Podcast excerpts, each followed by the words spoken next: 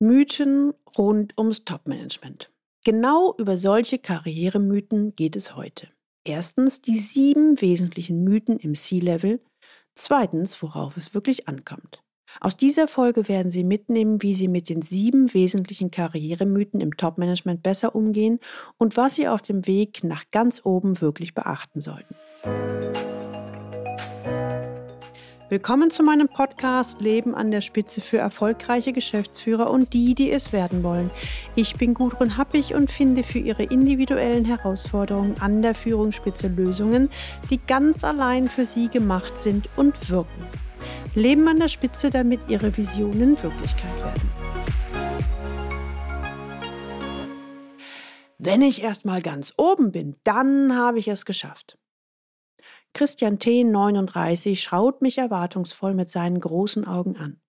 Daher ist mein großes Ziel, ich möchte ins Top-Management aufsteigen. Bitte helfen Sie mir, dieses Karriereziel zu erreichen. Ich muss ganz ehrlich sagen, das sind nicht untypische Anfragen. Wenn Sie heute das erste Mal den Leben an der Spitze Podcast hören, dann empfehle ich Ihnen, sich unbedingt in den Galileo Letter einzutragen unter der Adresse www.leistungsträger mit ae-blog.de. Da bekommen Sie ein paar gute Impulse, wie Sie die Herausforderungen im Führungsalltag leichter lösen. Und den Link finden Sie in den Shownotes. Wie ist es Ihnen ergangen, als Sie die einleitenden Worte von Christian, dem erfolgreichen Vicepräsidenten, gehört haben. Haben Sie das auch schon mal gehört? Oder vielleicht denken Sie das selbst? Hm, zumindest hin und wieder. Das Karriereziel Top-Management, das klingt für viele nach Macht, also was bewegen können, nach Einfluss und natürlich auch nach einem hohen Gehalt. Und häufig ist damit auch die Vorstellung verbunden, dann bin ich wer, dann werde ich bewundert, erhalte die Anerkennung, die ich mir schon ewig wünsche. Ein Klient von mir, der sich weigerte, zum 25-jährigen Klassentreffen zu fahren, formulierte es am Anfang unserer Zusammenarbeit mal so. Was soll ich denen, also meinen ehemaligen Mitschülern, denn erzählen? Dass ich erst in 15 Jahren in einem Konzern noch nicht einmal ins Top-Management geschafft habe? Die halten mich ja für einen Loser. Diese Schmach tue ich mir nicht an. Nein, das nächste Klassentreffen werde ich erst wieder besuchen, wenn ich es geschafft habe. Und heute möchte ich daher mal ein wenig aufräumen.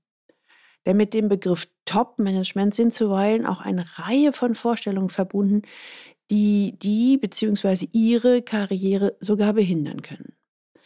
Ich beschreibe heute mal sieben der gängigsten Mythen und gebe Ihnen Tipps, was Sie auf dem Weg nach ganz oben wirklich beachten können oder sollten oder ehrlich gesagt, wenn Sie es wirklich schaffen wollen, wird sogar ein müssen drauf, sprich, was Sie auf dem Weg nach ganz oben wirklich beachten müssen.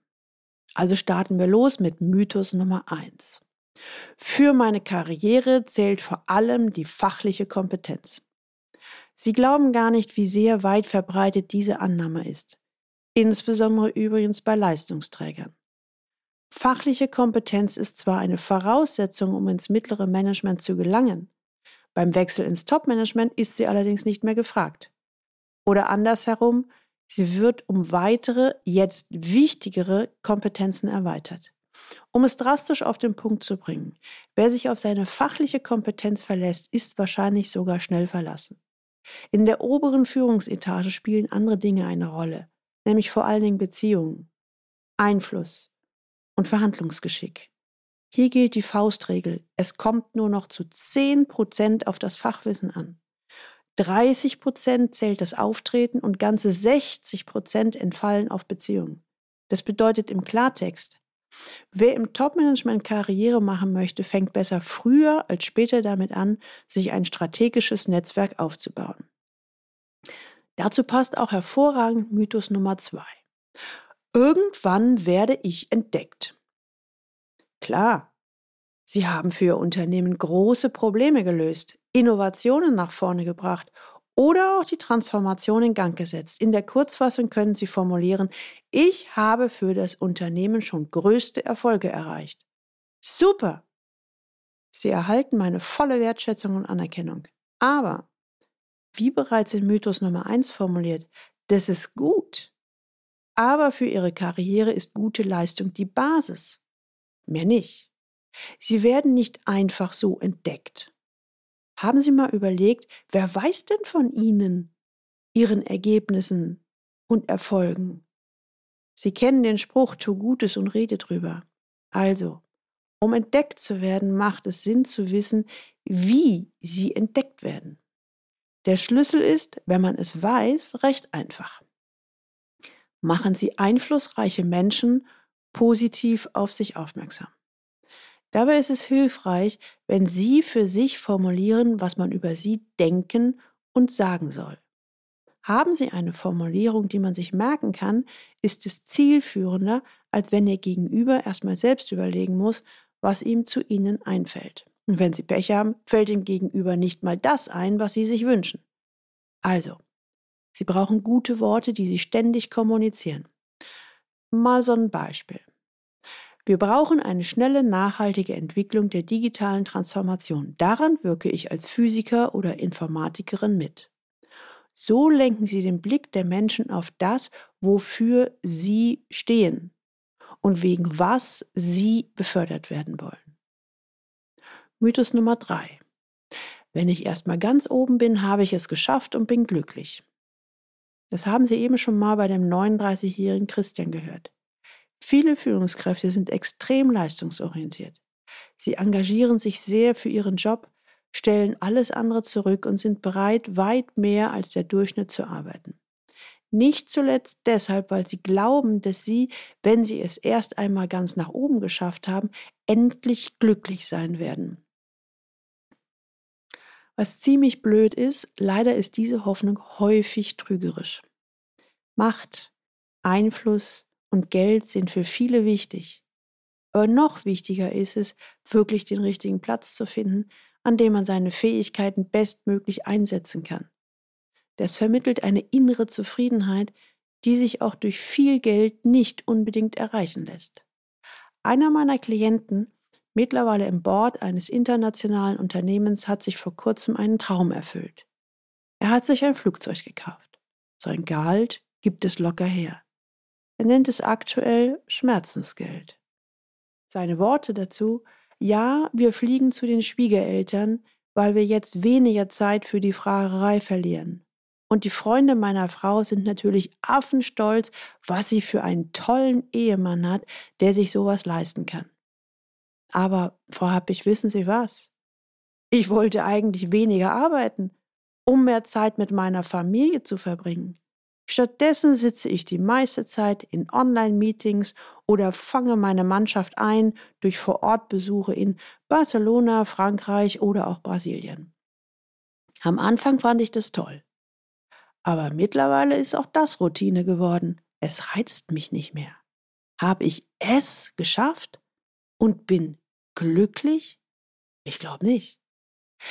Ich musste wohl erstmal durch diese Mühle durch um für mich konkret herauszufinden, was ich wirklich will und was mich zufrieden macht.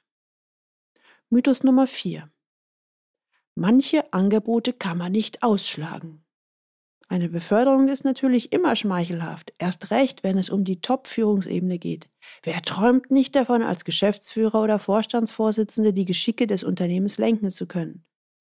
Das führt dazu, dass man solchen verlockenden Angeboten nicht widerstehen kann und sie akzeptiert, ohne vorab zu prüfen, ob sie wirklich zu einem passen. Ich empfehle meinen Klienten in diesem Fall immer, genau zu überlegen, welche fünf bis sieben Bedingungen bei einem Positionswechsel unbedingt erfüllt sein müssen.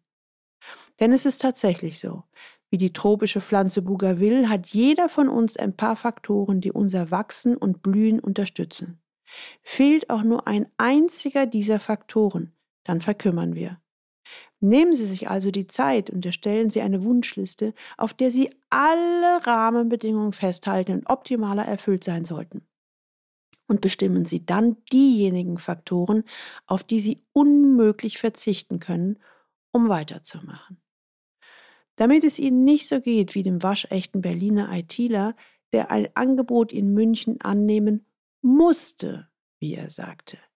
Auf meine Frage, warum müssen Sie das annehmen, antwortete er, weil ich in München bei diesem Superangebot mehr als das Doppelte verdiene. Solche Angebote kann man nicht ausschlagen. Hm, schade. Ein halbes Jahr später hörte ich, dass er noch innerhalb der Probezeit gekündigt hatte. Warum? Ich komme einfach mit der Mentalität der Münchner überhaupt nicht klar. Das viele Geld hat den gefühlten Preis nicht wettgemacht. Ich habe tatsächlich gekündigt, ohne was Neues zu haben. Beim nächsten Angebot schaue ich genauer hin, ob es zu mir passt. Mythos Nummer 5. Auf dem Weg nach oben hat man immer nur eine Wahl. Weiter nach oben. Viele denken, eine Karriere ließe sich zielstrebig planen und ganz linear durchziehen. Teilweise ist es auch richtig. Es macht Sinn, sich seine Ziele klarzumachen und entsprechend strategisch zu handeln. Aber wer glaubt, dass man ohne Umwege am schnellsten zum Ziel kommt, wundert sich manchmal darüber, warum es einem oben angekommen immer noch nicht so richtig gut geht. Das hat meiner Meinung nach ganz viel damit zu tun, dass so manche Karriere zu schnell oder vielleicht auch zu glatt geht. Hm, das heißt ja auch so, Umwege erweitern die Ortskenntnis. Und manchmal ist ein neuer Job auf derselben Hierarchiestufe die bessere Wahl, weil man dort mit seinen Fähigkeiten viel besser aufgehoben ist und wertvolle Erfahrungen sammeln kann. Die nächste Herausforderung wartet dann bestimmt schon bald und kann dann viel selbstbewusster gestemmt werden. Mythos Nummer 6. Ich schaffe das allein. Ich bin gut. Hm. Leider nein. Hier stecken sogar zwei Mythen drin. Erstens, ich brauche keine Hilfe oder Ratschläge. Mal ganz ehrlich, gehen Sie wirklich davon aus, dass Sie Bescheid wissen? Dann ist Ihnen wenig zu helfen. Kenne ich schon, ist meiner Erfahrung nach kurz vorm Karriereende. Erkennen Sie Gefahren. Sehen Sie neue Chancen. Tauschen Sie sich mit anderen darüber aus. Ich möchte Ihnen gerne ans Herz legen, Kennen hat ganz wenig mit Können zu tun. Neugierde, Fragen, immer wieder Neues lernen, mal andere zu ihrer Meinung befragen, führt nicht nur dazu, dass die anderen sich wertgeschätzt fühlen, sondern auch wesentliche Fallstricke nicht zu übersehen. Ich sprach von zwei Mythen unter dieser Überschrift. Der zweite Mythos ist, ich brauche andere nicht. Tja, dazu darf ich sagen, spätestens im Top-Management spüren Sie noch mehr als im mittleren Management, dass Sie ohne andere Menschen keinen Schritt weiterkommen. Sie brauchen Verbündete, Förderer, Unterstützer, Mentoren, Ratgeber, eine Menge von unterschiedlichen Menschen und Beziehungen.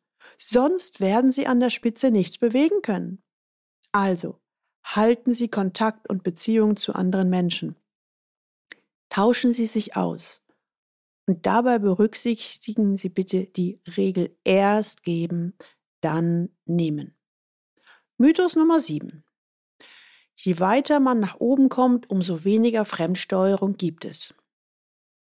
Dieser letzte Mythos ist besonders vertrackt. Denn wer denkt, man könne im Top-Management endlich frei entscheiden, hat sich leider getäuscht. Erfahrene C-Levels wissen, dass häufig die Fremdsteuerung sogar noch zunimmt, je höher hinauf es geht. So hat mir ein äh, CIO eine typische Story berichtet. Wissen Sie, Frau Happig, da sitze ich am Samstagmorgen ahnungslos mit meiner Frau beim Frühstück, als das Telefon klingelt. Der Vorstand höchstpersönlich war dran. Irgendwas funktionierte mit seinem E-Mail-Account nicht. Sprich, er erwartete eine wichtige Mail und das System lieferte einen Fehler. Hören Sie mal zu, Herr XY, sagte der Vorstand. Sie sind ja der Verantwortliche für unsere IT. Lösen Sie dieses Problem bitte sofort innerhalb der nächsten halben Stunde. Hm, dass ich von dieser Art IT-technische Details mittlerweile genauso wenig Ahnung hatte wie der Vorstand, war ihm recht egal. Für ihn war ich der IT-Verantwortliche und musste sein Problem an einem Samstag sofort lösen. Genau jener CIO, der übrigens 25 Jahre diese Position erfolgreich ausübte, formulierte auch, wissen Sie, An der Position ist man noch fremdgesteuerter als in jeder anderen Position. Hm, ich musste mich da auch erstmal sehr mit auseinandersetzen. Nach 25 Jahren kann ich mit Fug und Recht behaupten, entweder man mag diese Art von Job und Verantwortung, dann macht man das alles mit und lächelt über manche Nebensächlichkeiten. Dann macht man es mit Haut und Haaren und ist erfolgreich. Oder man mag es nicht. Dann sollte man aber auch in solchen hohen Positionen nicht sein Glück versuchen. In solchen Fällen ist der Preis bzw. das Schmerzensgeld viel zu hoch. Dem kann ich mich voll und ganz anschließen. Aus meiner eigenen Erfahrung kann ich sagen, ich liebe diese Herausforderung an der Spitze des Unternehmens. Ich kann was bewegen und kann die Zukunft des Unternehmens mitgestalten. Ja, die Verantwortung und der Einsatz sind hoch. Viele meiner erfolgreichen Klienten sehen das genauso. Es gibt allerdings auch den einen oder anderen, der für sich erkennt, das ist doch nicht so meins. Dann reden wir über Downsizing. Und wenn wir es richtig angehen, kann dieser Weg auch für alle Beteiligten sehr erfolgreich sein. Und das sogar ohne Gesichtsverlust. Was hier hilft, bauen Sie sich frühzeitig einen Kreis von Vertrauten auf, mit denen Sie sich auch über kritische Themen austauschen können.